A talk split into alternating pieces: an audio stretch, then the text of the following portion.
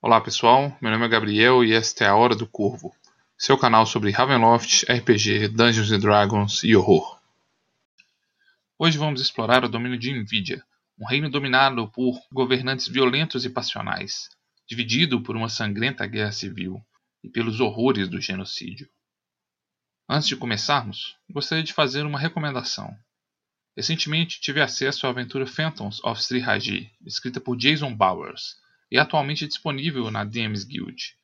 A aventura é recheada de conteúdo, belíssimas ilustrações e traz uma interessante e mais moderna releitura do domínio de Sirhaji. Embora estejamos distantes no momento destas exóticas paragens, quem sabe onde as brumas nos levarão no futuro. Então, estão preparados para explorar o domínio de Nvidia? Então juntem-se a nós, enquanto exploramos essas terras tomadas por violentos conflitos e buscamos uma solução para a nossa maldição da licantropia.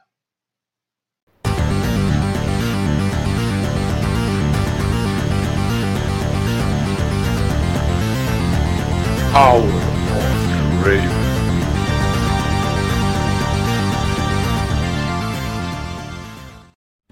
Nvidia é um domínio de Ravenloft marcado por governantes tomados por violentas emoções e devastado por uma sangrenta guerra civil. O domínio é um excelente retrato de uma terra tomada por disputas internas, conflitos étnicos e ódios e paixões exacerbadas. O domínio pode ser situado na Alta Idade Média, na era cavalheiresca. E pelo nome dados a seus personagens e locações, considero que sua maior inspiração geográfica no mundo real seja a Itália medieval. Embora muitas outras regiões de nosso mundo também possam servir de inspiração para conflitos desta natureza. O domínio de Nvidia se localiza na região centro-sul do núcleo de Ravenloft, continente onde estão aglomerados a maior parte dos domínios que compõem o cenário. Originalmente, as terras de Nvidia faziam fronteira ao sul com o domínio de Síticos, a leste com o domínio de Gundarak e a oeste com o domínio de Varberg, tendo a noroeste e norte as terras de Arkandale. Após a grande conjunção, o domínio de Arkandale foi absorvido por Verberg, e o domínio de Nvidia invadiu e absorveu parte do domínio de Gundarak, passando a fazer fronteira ao norte com o reino de Borca.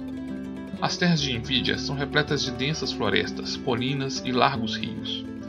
O reino é habitado de forma esparsa, e apesar de conter duas grandes cidades, é em sua maioria tomado por pequenas comunidades e fazendas distribuídas por toda sua extensão. Boa parte de seu território é tomado por florestas de grandes árvores e densa vegetação. Ao norte, existe uma floresta ancestral de carvalhos e pinheiros, conhecida como Padur Dulce, ou a Floresta do Cal tendo este nome por ser o território de caça do tirano Duque Gundar, o antigo governante do domínio de Gundarak. Atualmente, essas florestas abrigam vistanes refugiados, rebeldes gundarakitas e foras da lei. Apesar de ser o constante alvo de ataques das forças de Malóquio, essas florestas, repletas de rebeldes e de monstruosas criaturas, permanecem indomadas pelo tirano. A densa e escura Floresta do Pavor ocupa a área central de Nvidia, crescendo sobre uma região de colinas. A população de Nvidia evita esta floresta, pois o local tem uma fama assombrada de abrigar espíritos, lobos, trolls e criaturas feéricas. A capital do reino, a cidade de Karina, fica ao sul da floresta conhecida como Padurlup, também chamada de Vulpwood ou a Floresta do Lobo.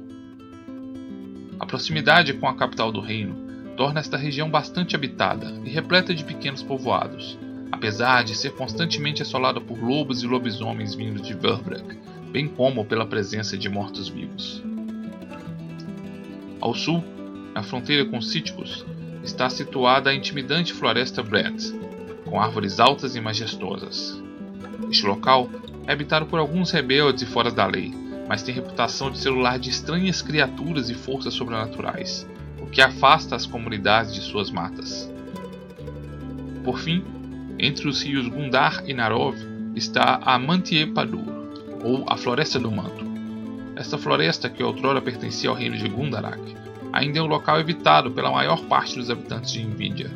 As lendas dizem que suas densas matas e vegetação fechada é habitada por uma poderosa bruxa e feiticeira, que é capaz de revelar o futuro para os corajosos por um preço terrível. O relevo de Nvidia é marcado por colinas que se estendem por quase todo o seu território.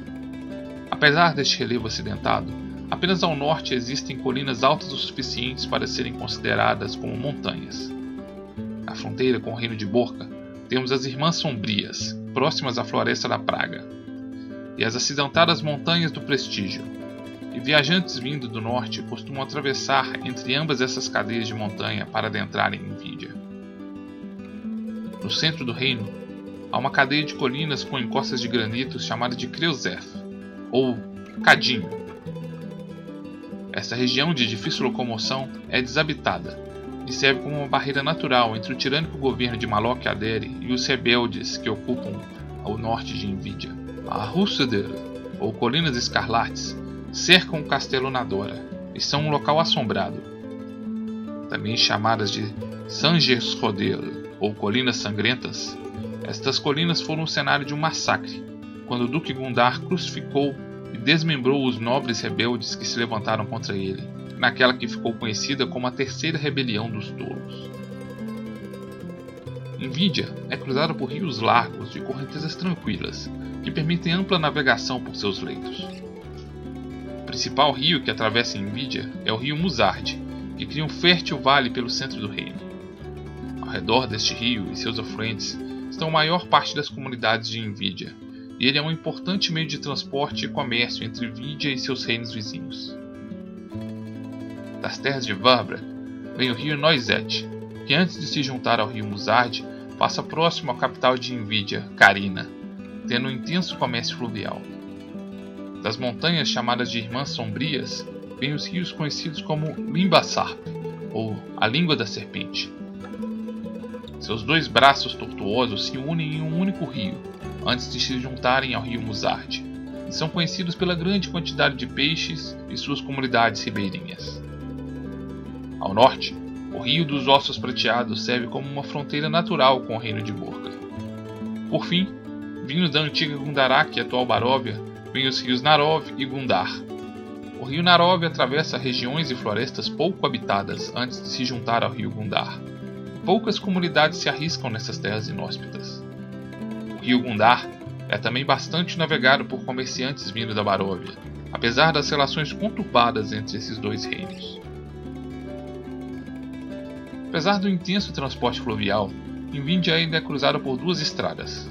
A Estrada do Duque vem de Borca, atravessando próximo as montanhas das Irmãs Sombrias e contornando a Floresta do Cal, até chegar à cidade de Currículo, a estrada então se curva para sudoeste, na direção de Carina, a capital, de lá segue para o domínio de Cíticos.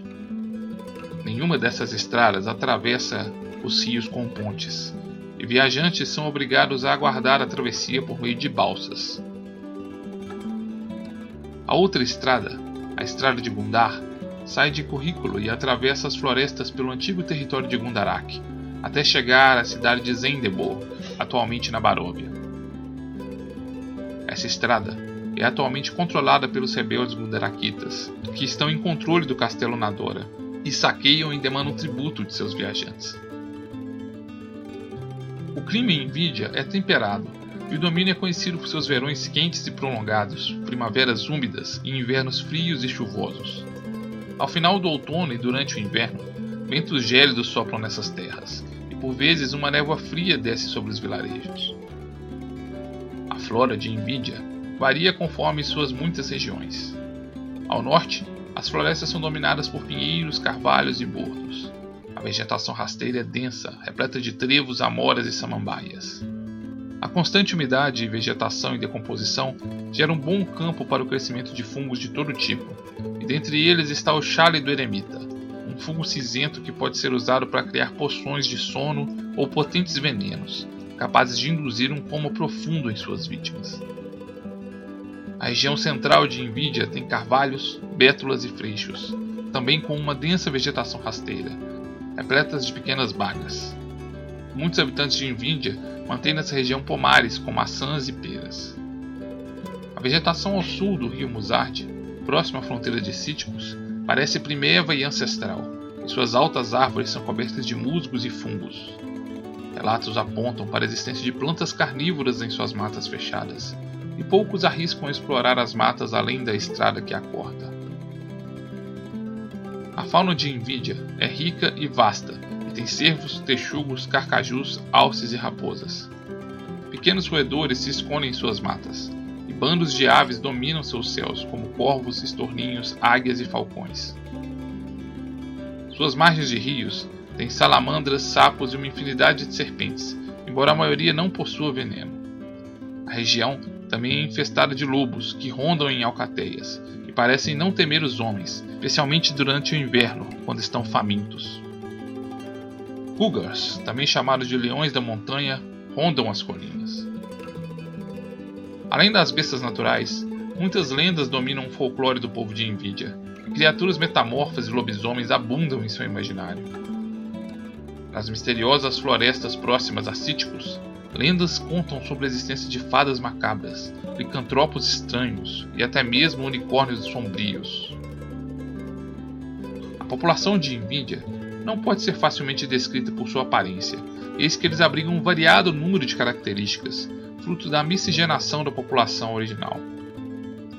Embora muitos tenham características em comum com a população da Baróvia e também de Cartacas, podemos identificar entre os habitantes de Envidia cabelos que variam da cor negra ao loiro claro, e tez de pele que variam de um moreno escuro a tons pálidos. Os homens usualmente usam cabelos acima dos ombros, e mulheres usam cabelos longos.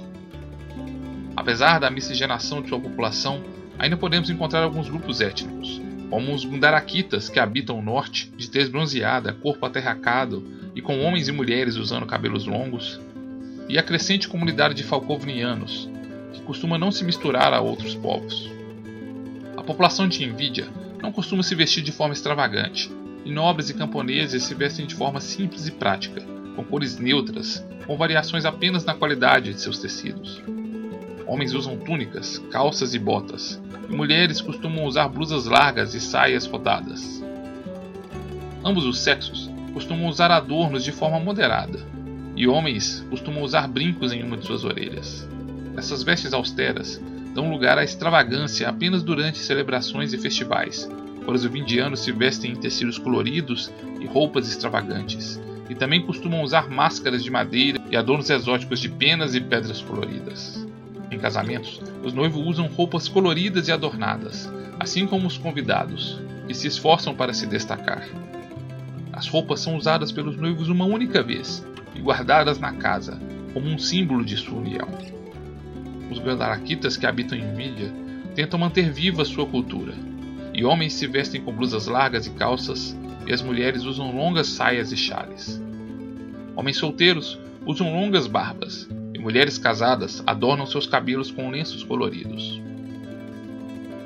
A língua oficial de Nvidia é a língua Balok, mas muitos imigrantes e descendentes do povo de Cartacas falam a língua Vazi como uma segunda língua. Os Mundarakitas ainda mantêm viva sua língua nativa de Luktar, e os Falcovianos também falam em sua língua nativa, embora todos eventualmente tenham que aprender a falar Balok por necessidade. Por fim, a língua mordentiana é estudada por nobres e circula pelos meios acadêmicos. Os imidianos têm um temperamento explosivo e vivem suas emoções com grande intensidade. Amor e ódio por vezes se misturam e se tornam indistinguíveis, e é dito que o imidiano jamais esquece um deslize, sendo capaz de manter o rancor e desavenças por gerações inteiras. Feudos de sangue entre famílias já levaram incontáveis imidianos para uma morte violenta, e uma noite na taverna é considerada tediosa, se ao menos uma briga não ocorrer. Dada sua natureza passional, invidianos se casam cedo e usualmente de forma impulsiva. Também abundam relatos de infidelidade, duelos, vinganças e escândalos que resultam dessas intensas paixões. Eles são considerados como hábeis trabalhadores, a maioria deles é amplamente treinada para inúmeras atividades externas, como lenhadores, fazendeiros ou pastores. Embora não se possa apontar grandes diferenças entre o comportamento de um nobre invidiano e seus camponeses, existe uma crescente tensão social na sociedade. A maioria dos títulos de nobreza são passados de forma hereditária, ou então dados como recompensa por malóquio aos seus mais leais servidores. A educação é vista com desconfiança pelos camponeses de Nvidia, e usualmente apenas nobres aprendem a ler e escrever. Forasteiros são vistos com desconfiança, e a sociedade de Nvidia é conhecida por seu comportamento intolerante e preconceituoso, especialmente contra os Vistani. Esse comportamento agressivo sempre foi estimulado por Gabriele Aderi e depois por seu filho, Malóquio Aderi, que estimulam a disseminação de rumores e mentiras para espalhar o ódio e o medo contra os Vistani. Invidianos se reúnem para relaxar em tavernas, que são grandes centros comunitários, geralmente largas e bem iluminadas. Eles bebem, dançam e cantam de forma bem ruidosa, especialmente em festivais. A culinária deles é bem diversificada, e pratos comuns envolvem sopas, guisados e todo tipo de preparo de carnes, com porcos, ovelhas, gado, frango e peixes em seu menu. Cervejas são a bebida mais comum entre os imidianos, mas eles também apreciam os vinhos produzidos em suas vinícolas, e pessoas com pouca tolerância para bebidas alcoólicas são vistas com certo desdém. A arquitetura de Nvidia varia muito de acordo com o tamanho e riqueza de suas comunidades. Pequenos vilarejos têm construções de madeira ou pedras. Cidades maiores, o estilo das construções é muito parecido com o baroviano, com altos telhados triangulares, com telhas de madeira. Elas costumam ser altas e estreitas, com cerca de até três andares, e muitas estão em pobre estado de manutenção, por vezes se inclinando em ângulos estranhos. Torres, cúpulas e frontões ornamentados adornam as construções das vilas e mansões dos ricos e abastados, que se permitem admirar estes floreios arquitetônicos. Os imidianos têm uma visão supersticiosa da magia, e a maioria deles acredita que a magia é uma força maligna. Eles distinguem entre o que eles chamam de milagres, magias de origem divina e que são toleradas, e feitiçaria, magia arcana, vista com bastante restrição. Usuários de magia arcana devem ser cuidadosos para não lançarem suas magias em público, ou podem encontrar uma turba enfurecida em seu encalço. Em virtude disso, muitos dos magos e feiticeiros de Nvidia vivem de forma recusa, mas sua presença é tolerada nas proximidades dos vilarejos. Eis que muitos procuram secretamente seu auxílio com poções e feitiços quando necessário. Druidas são vistos com certa desconfiança, as suas magias ligadas às forças da natureza são bem recebidas por alguns camponeses. A prática da necromancia é ilegal, e as lendas de mortos-vivos abundam no folclore de Nvidia. Aqueles que ousam praticar tal arte raramente são levados aos tribunais, e na maior parte das vezes acabam enfrentando o linchamento e a forca nas mãos de uma multidão enfurecida.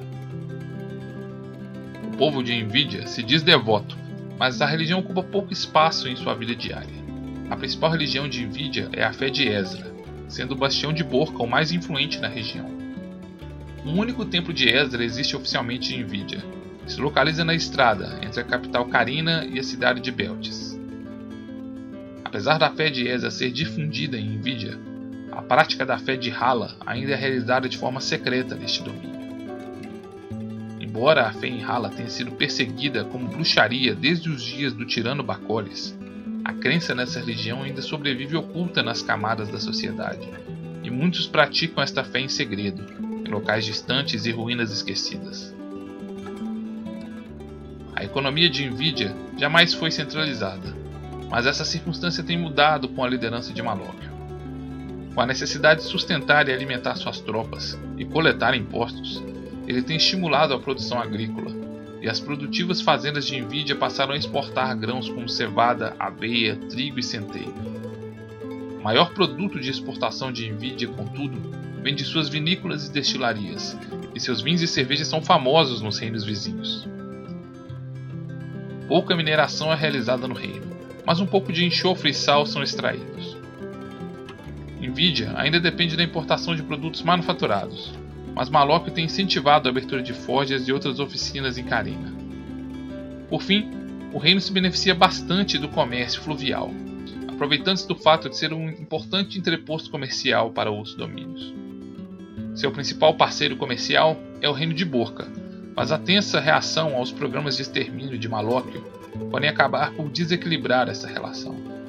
O reino de Nvidia é mergulhado no caos e no conflito, e os excessos e brutalidade de seus governantes a tornaram uma terra dividida e polarizada. Atualmente, Seu mais poderoso e tirânico mestre é o Lord Malok Adeli, que adota como título o nome de Educar, mas é chamado pela população como o flagelo dos Vistani e também como o Rei Traidor, por ter deposto sua própria mãe. Os relatos de sua origem sobrenatural e poderes sinistros evocam o medo e a superstição da população, mas ele tem governado com uma mão de ferro e conduz um violento plano de extermínio dos Vistani, enquanto tenta unificar seu reino por força militar, treinando tropas com o auxílio de militares mercenários da Falcóvnia.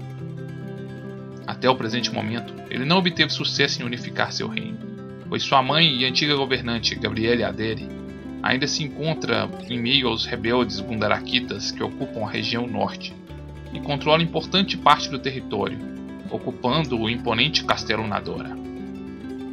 Para governar a instável terra de Invidia, Malok teve de partilhar um pouco de seu poder, e uma Câmara de Nobres supostamente o aconselha em suas decisões.